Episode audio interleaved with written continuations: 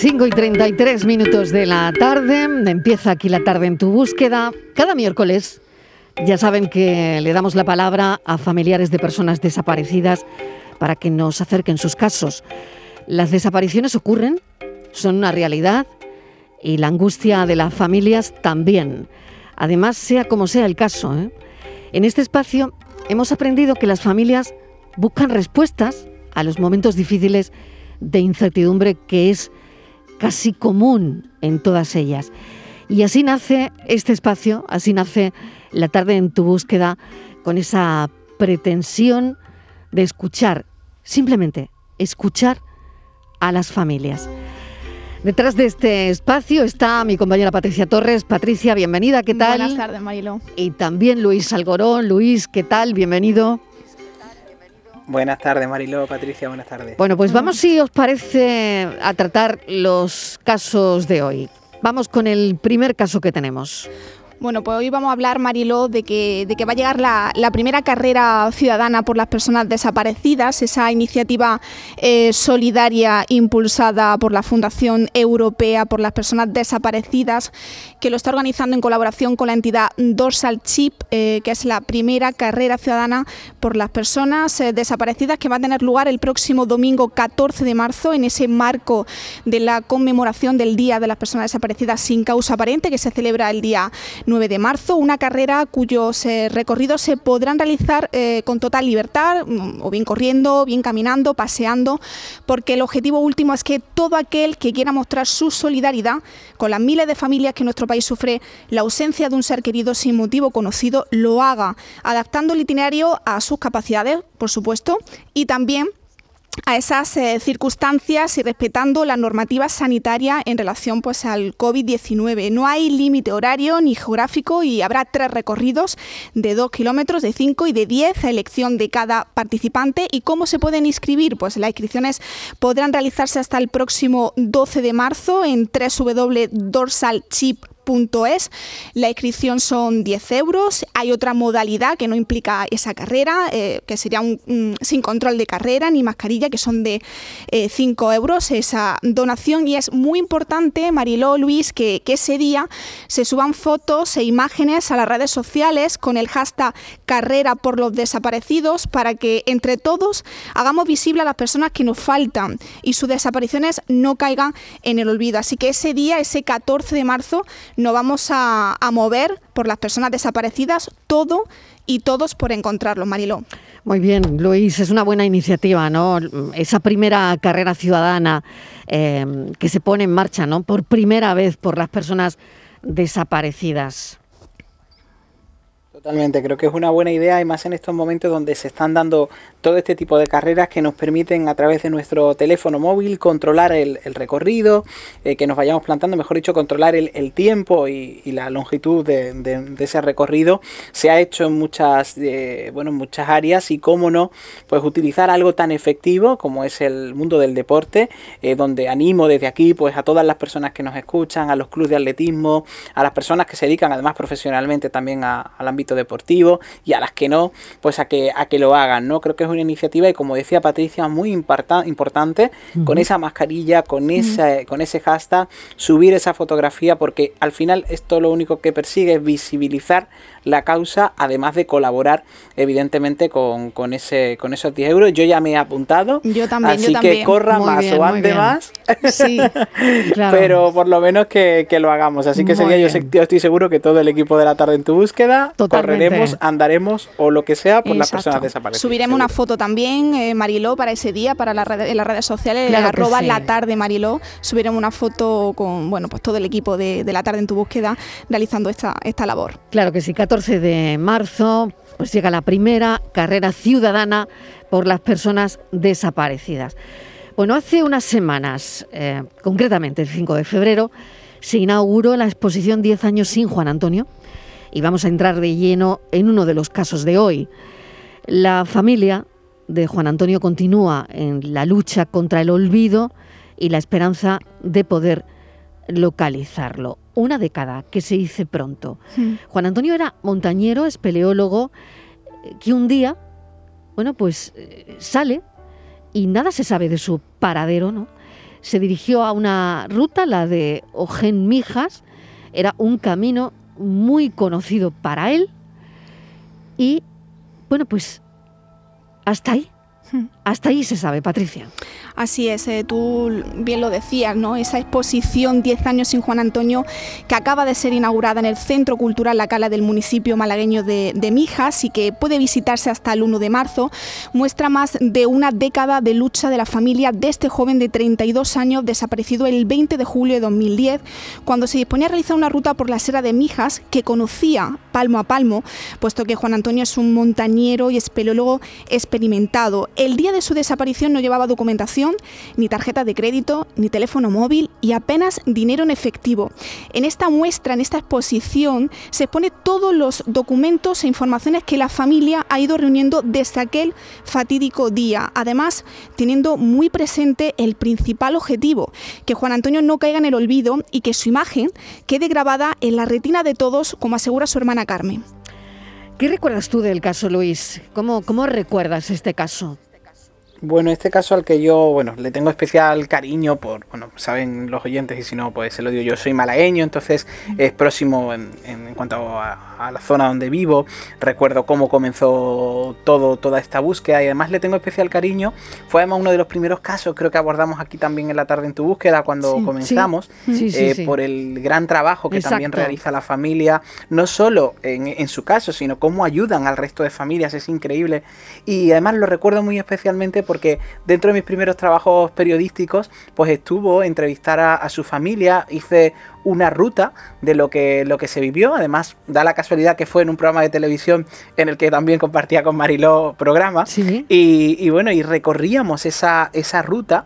Y, bueno, y me acuerdo, yo no olvido como en, aquella casa que tienen familiar, que además está en, medio de, la montaña, él era un enamorado del mundo de la montaña, su familia allí mismo, la imagen, la cara de, de su madre, el cómo me decía que cada día esperaba su regreso, es algo que a mí se me quedó clavado y que, y que como ellos todos esperamos su regreso, esperamos que se resuelva el caso y es de esos casos en los que vemos que han pasado muchos años, pero no por ello flaquean las fuerzas, flaquean las ganas y la esperanza, porque eh, evidentemente es algo que repetimos mucho y que además eh, su familia también lo, repite, esa frase ¿no? de, Paco Lobatón eh, que, siempre tenemos, ¿no? que mientras que no haya evidencia de muerte, pues siempre hay esperanza, ¿no? y eso al final yo creo que es lo que el leitmotiv ¿no? de, esta familia. Así que lo recuerdo, ya digo Mariló, con muchísimo cariño cariño, con muchísimo apego al caso y además luego aparte el cariño personal que se le tiene a, la familia, ¿no? Igual que a todos los familiares desaparecidos en esta sección, claro. Vamos a saludar a Carmen, que es hermana de Juan Antonio. Carmen, bienvenida, gracias por atendernos. Yo recuerdo que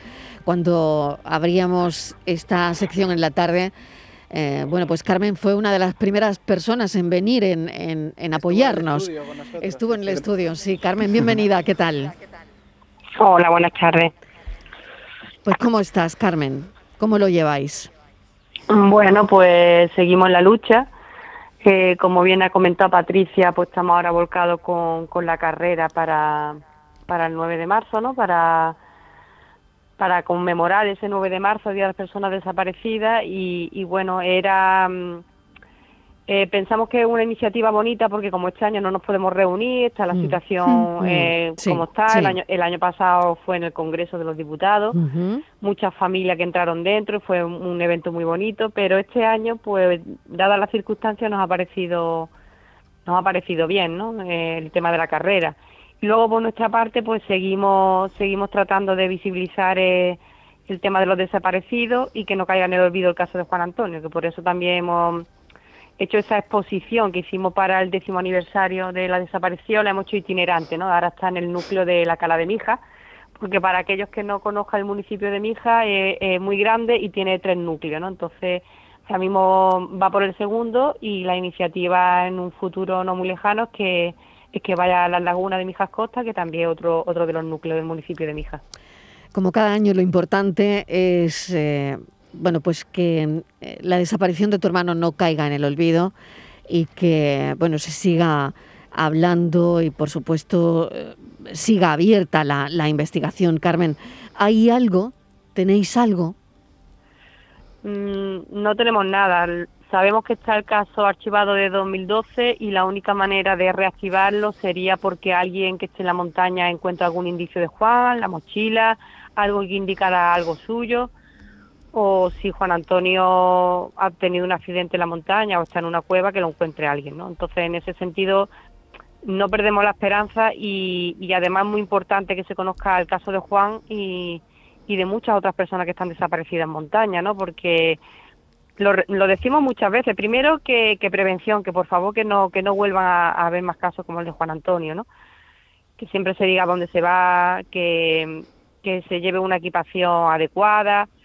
Y luego, por otra parte, eh, esa sensibilidad, eh, sensibilidad que necesitamos y esa colaboración ciudadana de que si, por ejemplo, alguien encuentra una bota en la montaña, eh, no piense, no ve lo que la gente tira, sino que a lo mejor esa bota pertenece a alguien que, que está en la montaña, ¿no? Que ha tenido un accidente. Qué importante es eso que estás diciendo ahora mismo, mm. Carmen, ¿eh? Qué importante. Mm.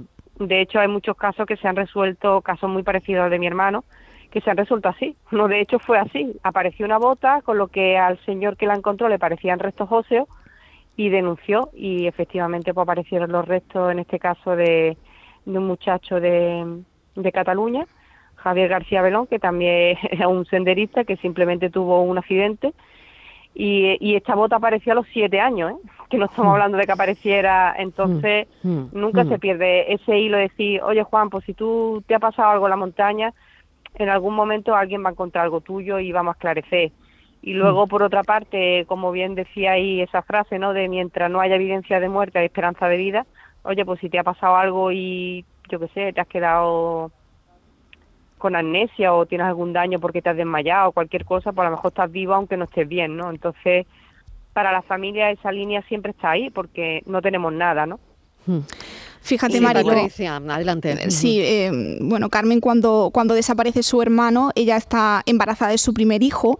Y no sé, Carmen, dónde sacaste esa fuerza porque asumiste desde el minuto uno el papel de capitana en esos primeros operativos de, búsqueda que realizabais familiares y, amigos. ¿Cómo recuerdas esas primeras horas de búsqueda ya después, 10 mm, años después de la desaparición de tu hermano? Pues en mi caso yo la recuerdo pasándolo muy mal, porque claro, yo físicamente no podía subir a la montaña, estaba embarazada ocho meses y además reposo absoluto en, un final de embarazo que costó un poquito. Entonces, eh, claro, yo asumí el, papel, entre comillas, de portavoz, porque como no podía ir a la montaña a andar, pues nos dedicamos a hacer otras cosas, a buscar ayuda eh, con grupos de senderistas, grupos de espeleólogos, eh, hablando con los cazadores, porque de hecho muchas veces y en muchísimas ocasiones son los mismos cazadores, los, cazadores, ¿no? Los que encuentran a personas desaparecidas o, restos, ¿no? En, en, algunas ocasiones y entonces fue una manera de, iniciar, eh, de poder ser útil eh, en ese sentido, ¿no? Y fue, fue bastante complicado, la verdad. Y el pueblo de Mijas que nunca os ha dejado en el olvido tampoco, Carmen, el apoyo de todo el pueblo. La verdad es que somos una familia humilde, ¿no? Como se suele decir, somos de Mijas Pueblo, somos de, del pueblo de toda la vida. Mm. Y, en ese sentido, pues somos familia muy trabajadora. Juan Antonio, de hecho, es una persona muy trabajadora, era un, un máquina, ¿no? Como se suele decir en términos coloquiales, en casi todo lo que hacía, en deporte. De hecho, desde los siete años estaban en el club de atletismo, que por eso la iniciativa de la carrera nos parece muy bonita y muy aceptada. Eh, y bueno, ese esa solidaridad del pueblo de Mija y ese conocimiento de, la lucha de Juan Antonio por visibilizar su pueblo a través de la guía que escribió, que escribió la guía de la Sierra de Mija, estuvo más de 14 años escribiéndola y le costó muchísimo publicarla, y, ese amor que Juan Antonio tiene por la sierra y por su pueblo, y que lo ha ido transmitiendo, pues se ha quedado en el pueblo, ¿no? De hecho, hace poco, hace un par de meses, se aprobó en el pleno del ayuntamiento eh, llamar eh, mirador de Juan Antonio Gómez Alarcón al mirador de mi hija que no, no tenía ningún, ningún nombre, ¿no? Entonces, ese tipo de gesto para la familia es muy, es muy bonito y muy importante porque está reconociendo a, a una persona que con su sencillez eh, lo que ha transmitido siempre es el amor al deporte y a la naturaleza. Sin duda. Luis, no sé si tienes alguna cuestión más para Carmen o añadir algo más. Sí, quería añadir y comentar con Carmen. Buenas, Carmen, buenas tardes. Eh, sí que es verdad que, yo, algo que también me, hizo reflexionar muchísimo cuando conocí el caso, es, eh, soy un alto defensor y yo creo que deberíamos de ser más defensores de, la existencia de las cámaras en los lugares públicos. Eh, muchas veces somos reacios a que nos estén grabando, ¿no? En, calles, en avenidas, en calles públicas, pero a veces esas grabaciones pueden ayudar mucho, ¿no? El hecho de la estación de Fuengirola, donde podía haber servido para saber si él cogió finalmente ese autobús, si fue hacia un lado, si fue hacia el otro, podría haber ayudado mucho. Imagino, Carmen, que también durante todo este tiempo, ¿verdad? Habéis seguido defendiendo eh, el eso, ¿no? El, todo lo que posibilite aumentar las pruebas y sobre todo el que puedan ser facilitadas cuanto antes a, la, a los cuerpos de seguridad, pues ayudaría muchísimo y hubiese ayudado también a esclarecer el caso de, de vuestro hermano, ¿no? De Carmen. Sí, el, el, tema de las cámaras es muy importante, ¿no? Yo comprendo que mucha gente dice lo de la intimidad, pero en, en, una, en un sitio público también es bueno que haya vigilancia, ¿no? Porque hay delitos, hay robos, hay... Entonces, y luego, sin embargo, puede ayudar muchísimo en tipos de este caso. Pero más que, la, que, haya más cámaras, que también estaría muy bien, es que eh, en los protocolos de búsqueda, los cuerpos y fuerzas de seguridad eh, enseguida pidan las cámaras, porque desafortunadamente, tanto en el caso de mi hermano como en muchísimos otros casos, incluso de menores, no se han pedido las cámaras de seguridad a tiempo. Y claro, eso tiene un ciclo de 22 días, de 12 días, de, depende de, del establecimiento y demás. y, y, esas pruebas son fundamentales en la resolución de muchos casos, ¿no? Y pueden ayudar. Entonces, es sobre todo, mm, en este sentido, no depende de nosotros, sino de los cuerpos y fuerzas de seguridad que lleven el caso, que en esos protocolos de, búsqueda que, que, inmediatamente pidan las la cintas ¿no? y, y los permisos para, para visualizar esa, esos vídeos de esas cámaras. Carmen, ¿te queda la sensación de que se buscó bien, se, se hizo bien?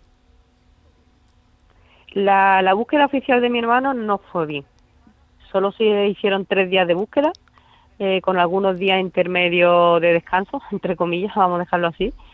Y no se, no se le buscó bien y además tengo que añadir que es que la, la Sierra de Mija, bueno, la Sierra de Mija, estamos hablando desde Juez, abarcando distintos municipios que son mm, bastante, son muchos kilómetros cuadrados, es una sierra con gran dificultad, ¿no? De hecho, expertos que han venido de otros sitios de España eh, ven una dificultad enorme porque tiene muchos cortados, tiene grietas, eh, la vegetación es muy alta y simplemente si una persona se desmaya fuera del sendero y porque estás indispuesto, porque te has salido del sendero para algo muy básico lo que sea, si tú te desmayas incluso cerca de un sendero, no se te ve, es que no se te ve.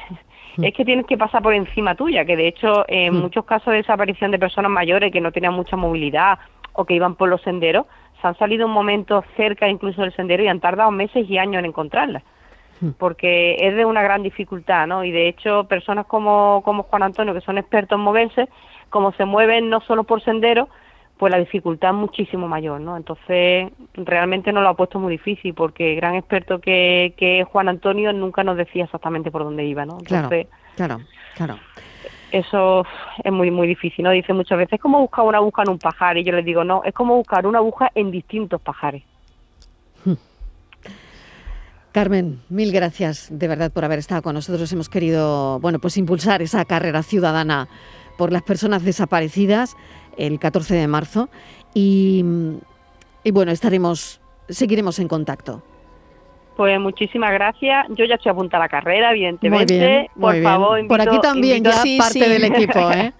invito de verdad a todos los oyentes a, que colaboren con, esta causa, que de verdad que estamos muy muy poco visibilizadas y hace mucha falta. Son muchas familias como nosotros y muchas familias rotas con mucho sufrimiento que, que hace falta bastante ayuda de parte de, de las administraciones, de nuestros políticos y esto va a ayudar a que haya una, una mirada hacia nosotros que, estamos un poquito abandonados.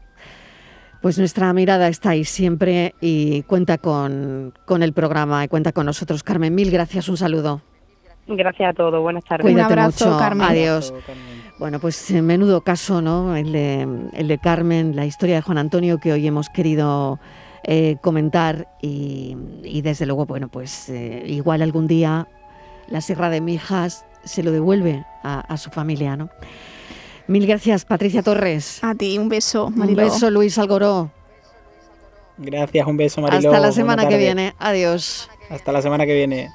La tarde de Canal Sur Radio con Mariló Maldonado.